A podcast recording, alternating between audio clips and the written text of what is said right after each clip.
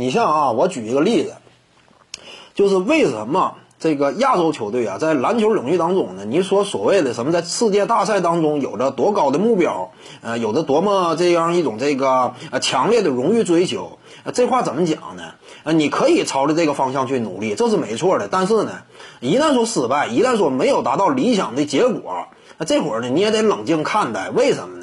因为你放眼啊，整个全世界的职业篮球联赛，呃，CBA 呢，我们清楚啊，在世界的职业联赛当中，差不多也就是排在第十一名左右，前十都是没有 CBA 联赛的，前十都是哪些联赛呢？全都是欧美联赛，这就说明什么呢？欧美本身它的联赛基础这样一种等级它就更强，而且再有一点呢，在这前十大的欧美顶尖联赛当中，那发展这么些年，那球员数以万计甚至十万计，但是呢？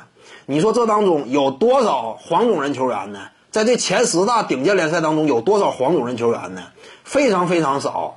而且呢，我说这个前十大顶尖联赛，你可能印象还不深。那么好，咱们不提前十大，仅就最顶尖的联赛 NBA 来讲，NBA 从这个呃上世纪四五十年代那会儿开始成立，一直到现在七十来年了。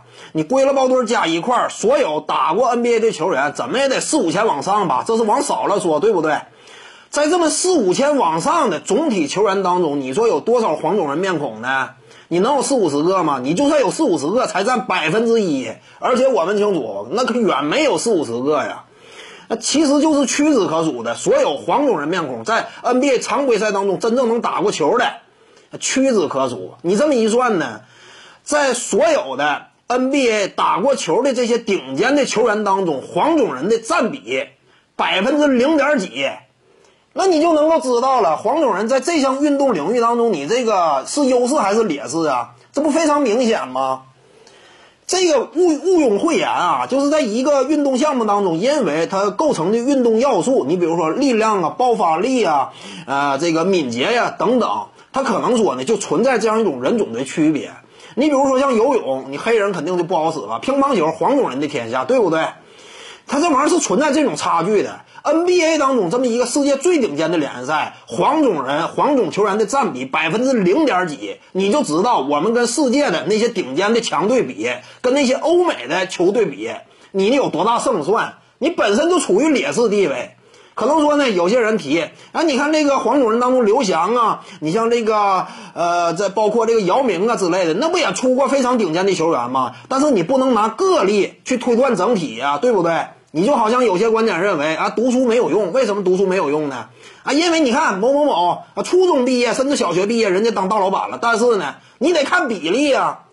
那本科毕业的，相比于你初中毕业的，那总体来讲，平均一下人人均收入，你看谁的高？那不还是本科的高吗？所以呢，你说出来某一个运动员就如何如何，谈不到。你整体的实力，你以中国田径来讲，是苏炳添这都非常优秀，但整体实力你跟那些欧美国家比，不还是差吗？不还是有差距吗？